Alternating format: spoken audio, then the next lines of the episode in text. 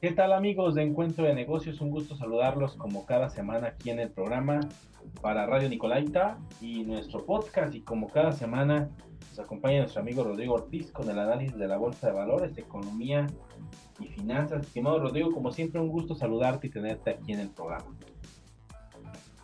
Muy buenas tardes, mi estimado Brian. Un gusto una vez más poder estar aquí contigo. Pues estamos aquí, estimado, en esta eh, pues ya eh, mitad de febrero, está yendo muy rápido los tiempos en este inicio de año. Platícanos, señor Rodrigo, cómo se están comportando los mercados en este, eh, pues ya febrero intenso, hay muchos reportes trimestrales, platícanos. Así es, mi estimado Brian. Las bolsas siguen en movimiento, esto no para, el año va corriendo muy rápido y pues aparte tenemos varios reportes trimestrales esta semana que le impactan directamente a la bolsa. Para empezar, la Bolsa Mexicana de Valores tiene una ligera baja, 0.57% baja en la semana, sigue positiva en el año con 0.19% estimado. Esto principalmente por la cuestión de toma de utilidades, habíamos hablado, veníamos de muy buenas semanas, muy buenos resultados, entonces, pues una ligera toma de utilidades de último, en la última semana por los buenos resultados que venía, pero bueno, sigue en terreno positivo para lo que queda, para lo que va del año, estimado. En cuanto a Estados Unidos, el, el S&P 500 cierra con muy fuertes ganancias, 1.37% en la semana, ya trae un acumulado en el año del 5.38%, estimado, muy buen resultado hasta el momento por parte de el Standard Poor's 500. Estos resultados se, se han venido replicando, o sea, las bolsas de Estados Unidos andan muy bien después de reportes trimestrales que han estado mejor de lo esperado, no, no buenos, porque lo hemos dicho que los reportes trimestrales ahorita no se esperan en gran medida positivos, bueno, o sea, de récords y demás, pero eh, sí, van muy bien. Incluso estimado estas dos, ambos, tanto la Bolsa Mexicana de Valores como el Standard Poor's 500 de Estados Unidos, lograron máximos históricos en la semana. La Bolsa Mexicana no, no los logra mantener por la ligera, la ligera baja, pero pues está ahí peleando sus máximos históricos y pues el Standard Poor's 500 ahí anda sobre los máximos históricos. Entonces hablamos de cómo las bolsas siguen, siguen positivas, siguen eh, con dinamismo, siguen eh, eh, con una buena economía, o sea, viendo una buena economía, que lo hemos dicho, la economía se ve separado, pero la gente, los inversionistas están felices por los resultados y demás. Entonces, por eso estos buenos resultados para las bolsas, tanto en Estados Unidos y México, estimado. Sí, estimado, hay números positivos la bolsa, tanto en México como en los Estados Unidos, pues marcan números que son buenos. Eh, llama mucho la atención, estimado. Creo que eh, se debe aprovechar todavía este espacio en el que el mercado precisamente eh, está optimista. Algunos momentos precisamente de poder analizar que pueda pasar algo. Pareciera que de momento se alejan, estimado, hablando de estos situaciones que no se pueden prever, pero que de alguna forma se tiene eh, en suspenso que algo pueda hacer que cambie radicalmente el escenario mundial, pareciera que todo se vuelve eh, pues un poco más eh, tranquilo y, por ello también los mercados se convierten en un referente para entender de lo que pasa en el mundo, de que hay confianza todavía en los inversionistas, que los inversionistas están buscando precisamente eh, pues continuar eh, colocando su dinero en empresas porque saben que hay de cierta forma estabilidad, no ven escenarios adversos por ahora. Eso es positivo, creo que eso también da tranquilidad de alguna forma, sin dejar pasar que bueno, a pesar de ello hay que estar pues pendientes de todo lo que pueda suceder estimado y también de cualquier situación que pueda cambiar radicalmente porque bueno eh, lo decimos aquí, lo decimos constantemente, eh, este mundo es muy cambiante y también la situación política mundial y geopolítica es muy cambiante. Estamos en una guerra que está en activo, que sabemos que se puede expandir, pero que se ha retenido de alguna forma esa expansión, porque económicamente no le conviene a nadie que esa, esa guerra se expanda, que es la guerra ruso-ucraniana, y el conflicto en Medio Oriente que pareciera que cada vez más se suman las voces incluso en países que han sido pues muy cercanos o muy apegados a Israel pues precisamente a rechazar ya este conflicto incluso en Estados Unidos mismo donde tienen una serie de problemas internos pues también están empezando a tomar un poco de distancia algunos políticos pues precisamente en año de elecciones pero que de alguna forma benefician a la economía mundial porque generan confianza, estimado. Entonces creo que son puntos interesantes a tomar en cuenta y pues habrá que esperar, estimado, continuar con este mismo eh, tenor en el que los mercados están en positivo y ver cuánto tiempo todavía se mantienen en este mismo, en este mismo camino.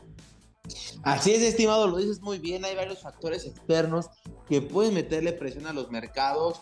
Eh, vámonos por partes, ¿no? Por ejemplo, este año tenemos elecciones en Estados Unidos donde está muy fuerte, muy fuerte Donald Trump, está hablando muy fuerte, está ganando los seguidores que él sabe ganar con su discurso, con lo que él va diciendo, Donald Trump empieza a dominar la, agenda pública en los Estados Unidos, está en un juicio Donald Trump por no, no mantener, eh, por sacar expedientes de, la Casa Blanca, lo, ahí lo, lo van a estar enjuiciando, pero este, por ejemplo, estimado, eh, Donald Trump con toda esta fuerza que está ganando y Joe Biden, lo hemos dicho, que no se ve tan sólido, eh, eh, se le empieza a reclamar porque comete esta misma situación de Donald Trump, sacar expedientes de la Casa Blanca y resulta ser que pues hay de dos sopas cómo lo quieren manejar eh, esta situación de Joe Biden en, el sentido de que decir que es una persona mayor y que ya se le olvide, por eso no se acuerda haberlo hecho y entonces por eso no sería enjuiciado porque al final sería una cuestión de salud pero con eso lo estarías bajando de la contienda contra Donald Trump, porque ahora sí que como alguien eh, que ya empieza a padecer esto puede contender por la presidencia de los Estados Unidos de América, pero por el otro lado, es, si no dices esto, puede empezar también un juicio contra Joe Biden como lo tiene Donald Trump y entonces pues ver qué sucede, ¿no, estimado? Entonces hay varios factores externos como los que mencionas, con los que estamos viendo, que al final afectan la economía, afectan los resultados, afectan lo que va a pasar.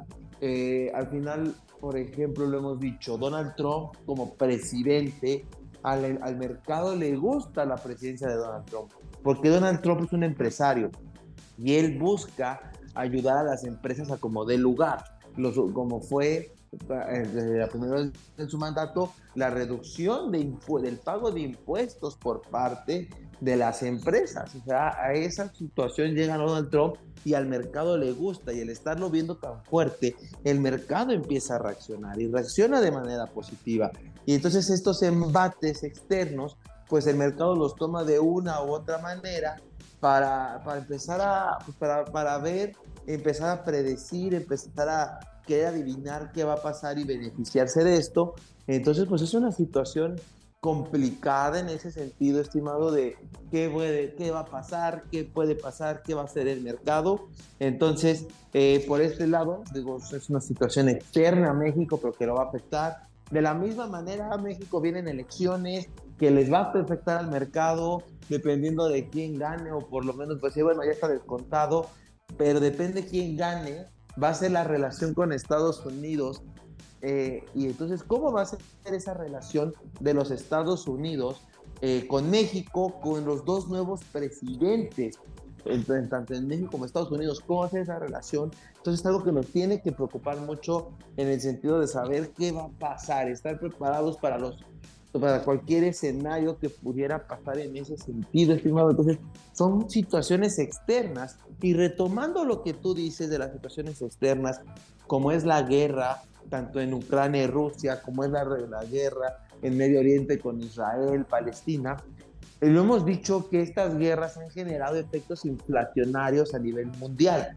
Veníamos de la pandemia, llegó la guerra Ucrania-Rusia y por la cuestión alimentaria, Ucrania, bueno, esta guerra metió muchísima inflación al mercado, subiendo los precios. Y esto llevó a la subida de tasas de interés que tanto hemos platicado aquí, estimado. Pues esta semana hay actualización respecto a las tasas.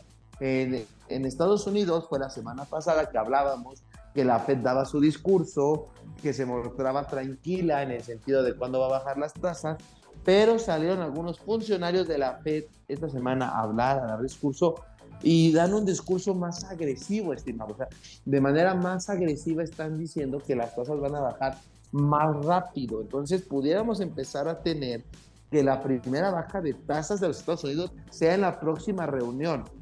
Obviamente depende de la votación, pero dos funcionarios salieron a decir esto. Entonces puede ser que por ahí ya haya dos votos a favor de reducción de tasas y la cuestión de mantenerla empiece a, debilitarse. Y esto, pues vamos, esto al final al mercado también le gusta, porque una menor tasa de interés eh, eh, atrae a más inversionistas a la bolsa buscando rendimientos mayores, cosa que si que hoy las tasas que están altas pagan bastante, difícilmente buscas otro instrumento porque tienes un instrumento más seguro, entonces el arriesgar tu dinero pues no, no es lo mejor porque puedes lograr buenos resultados de manera, de manera más segura. Y entonces este mismo efecto de la tasa de interés, estimado, lo tenemos en México actualmente. El Banco de México se reúne la semana para dar su anuncio de política monetaria en el cual, como lo esperábamos, dice que van a mantener las tasas, que ahorita no va a haber movimiento. Sin embargo, ya empieza a notarse laxo en el sentido de la baja de tasas, es decir, que en cualquier momento pudiera llegar esta baja de tasas, empezando por la reunión de marzo. Y esto, perdón, puede estar muy alineado con lo que va a pasar en los Estados Unidos, que también empiezan a ponerse laxos, empiezan a decir que es posible perdón, que las tasas empiecen a bajar y de la misma manera Banco de México. Entonces, Banco de México puede que se alinee con los Estados Unidos y cuando los Estados Unidos empiezan a bajar tasas, también Banco de México. Pues, o, si o si Estados Unidos mantiene tasas, también Banco de México buscará mantenerlas. Entonces, el, este contexto de que ya se empieza ahora sí a poner laxa la política monetaria, también beneficia al mercado porque le da eh, eh, hace que haya una mayor demanda de productos buscando mejores rendimientos. Entonces, por eso las bolsas están en máximos, por eso las bolsas están con buenos resultados, a pesar que los resultados trimestrales no son los ideales, las bolsas están subiendo de muy buena manera porque lo que están haciendo es esta parte, estimado, de, eh, de que están recibiendo dinero. los resultados trimestrales han sido en línea, entonces no hay una razón para que bajen. Y el hecho de que toda la liquidez que está entrando, que está saliendo de bonos y productos de renta fija, que se están yendo hacia la bolsa, estimado. Entonces, parte de, de lo que ahorita está pasando en las bolsas se puede explicar de esta manera. Sí, estimado, creo que hay un punto que dices que es muy interesante. Yo creo que aquí lo, lo tomas, lo retomas muy bien.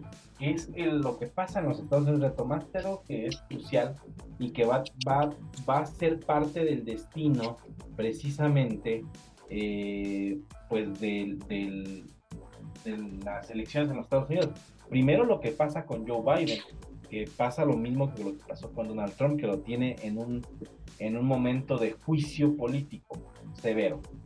Eh, o en un juicio político, en un juicio, en un proceso judicial que se está, se está tornando pues ya en lo político y que si lo traspolamos con Joe Biden, pues está en un dilema, estimado, porque si, si lo declaran, o bueno, se declara como no competente o con una situación por la edad que, no, que le permitió eh, pues tomar una decisión que no era la más adecuada, el traer documentos, pues precisamente lo, el escrutinio público y los medios que depositan sumamente eh, fuertes en su contra, cuestionando su estado de salud, pues les daría todo para decir que él no podría ser reelecto nuevamente para un nuevo periodo, sin contar la baja popularidad de Joe Biden y esto alimentaría más a Donald Trump. Ahora, si, si no se declara en esta parte en la que él, su salud mental no tiene nada que ver,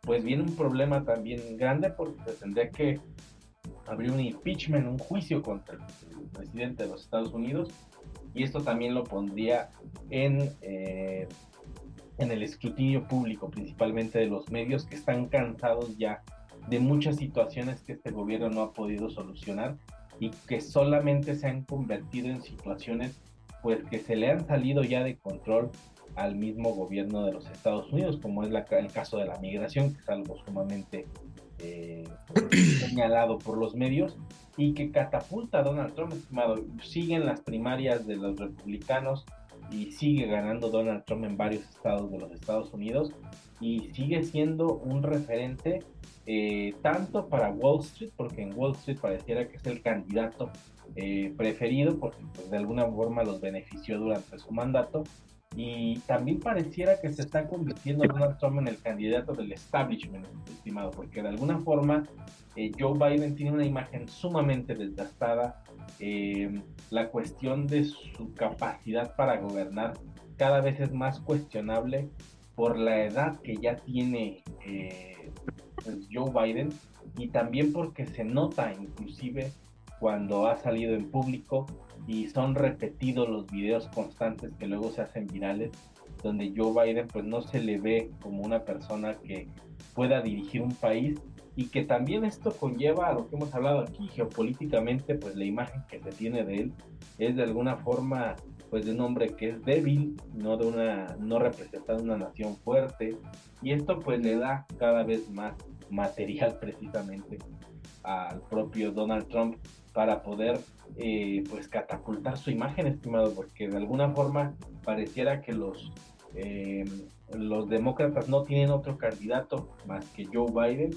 Eh, en algún momento Kamala Harris, su vicepresidenta, como que la quisieron pues de alguna forma promover o promoverle su imagen. Yo no sé qué pasó ahí, que de alguna forma los demócratas dejaron perder una oportunidad para que su imagen se catapultara. Pareciera que no hubo mucho interés en esta parte y los demócratas se quedan sin candidato, estimado. Pareciera que la política a nivel mundial también es decadente, no solamente en México, sino en varias partes del mundo y en Estados Unidos pues no es la excepción.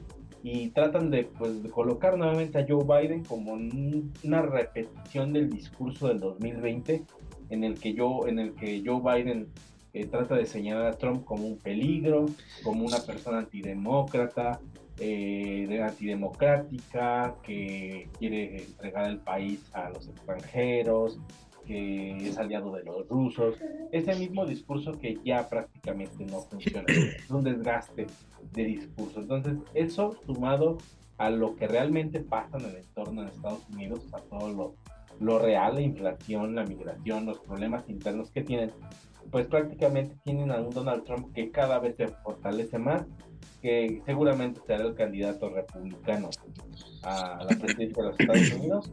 Y tomas un dato interesante, ahora lo que va a suceder en México es que el, como se adelanta la toma de posesión en México al primero de octubre, pues prácticamente el presidente en funciones para el primero de octubre en México pues ya estará eh, pues prácticamente en total operatividad.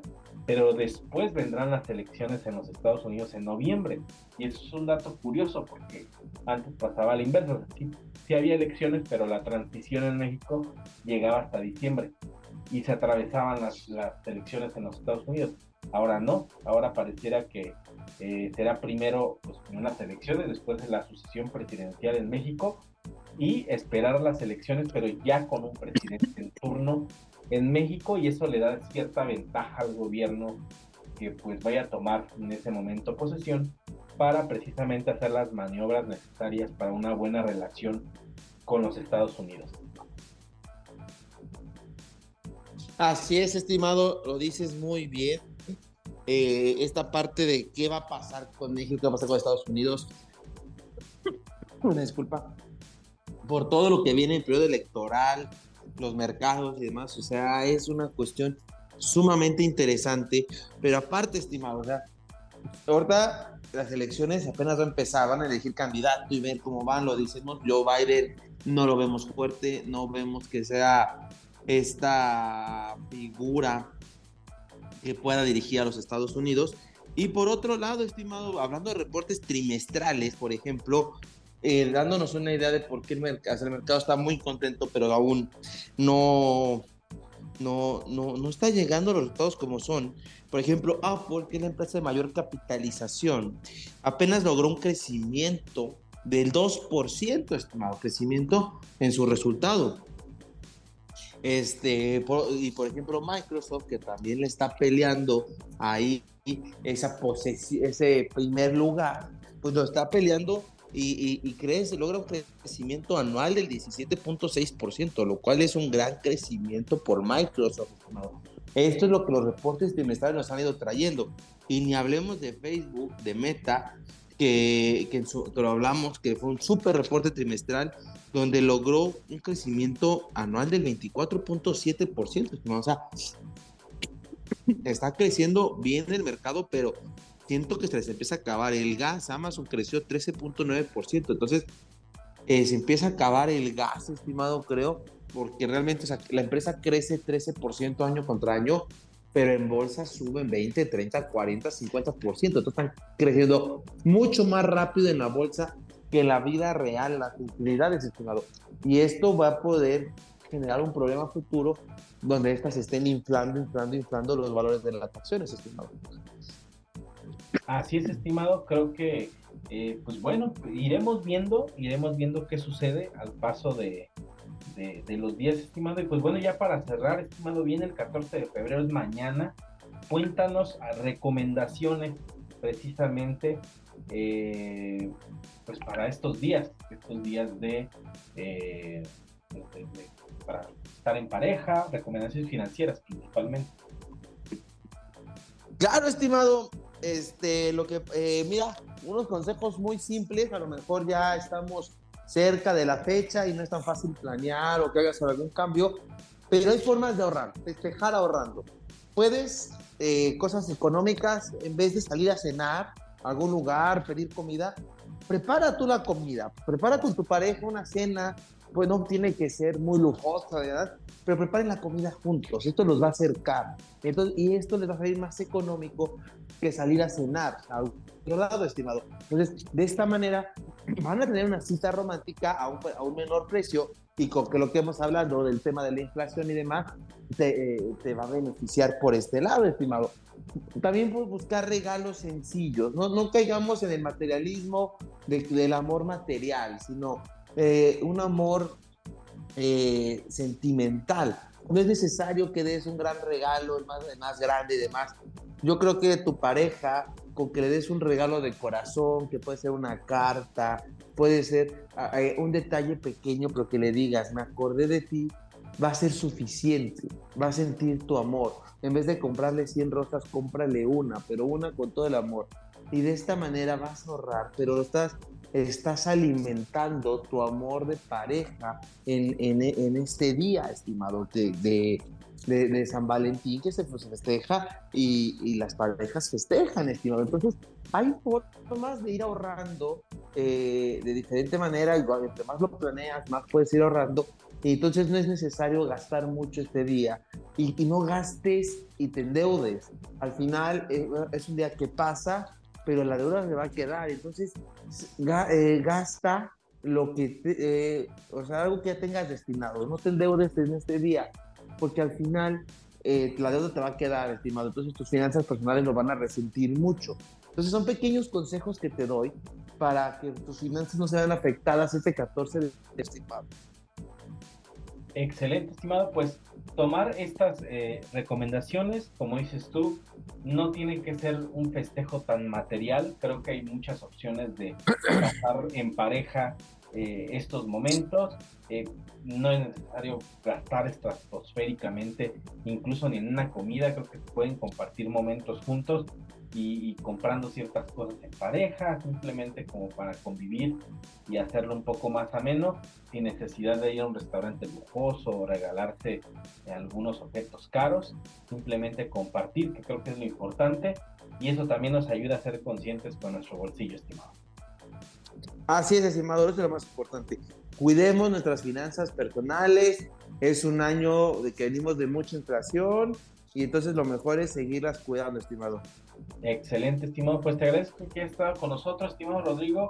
Llegamos a la parte final del programa donde te pueden encontrar en redes sociales. Claro, estimado, estoy tanto en Facebook como Instagram como arroba Rodrigo Ortiz Consultora y les estoy compartiendo bastante información financiera de manera continua. Excelente, estimado Rodrigo. Pues te agradezco que hayas estado con nosotros en el encuentro de negocios para en Conecte nuestro podcast. Nos escuchamos aquí la próxima semana. Muchas gracias, estimado. Y de esta forma llegamos a la parte final de Encuentro de Negocios. Le agradezco que haya estado con nosotros en esta emisión. Nos escuchamos la próxima semana aquí a través del 104.3 de FM Radio Nicolaita y en nuestro podcast. Yo soy Brian Ramírez. Recuerden, somos el único programa especializado en temas de negocios de la ciudad. Hasta la próxima.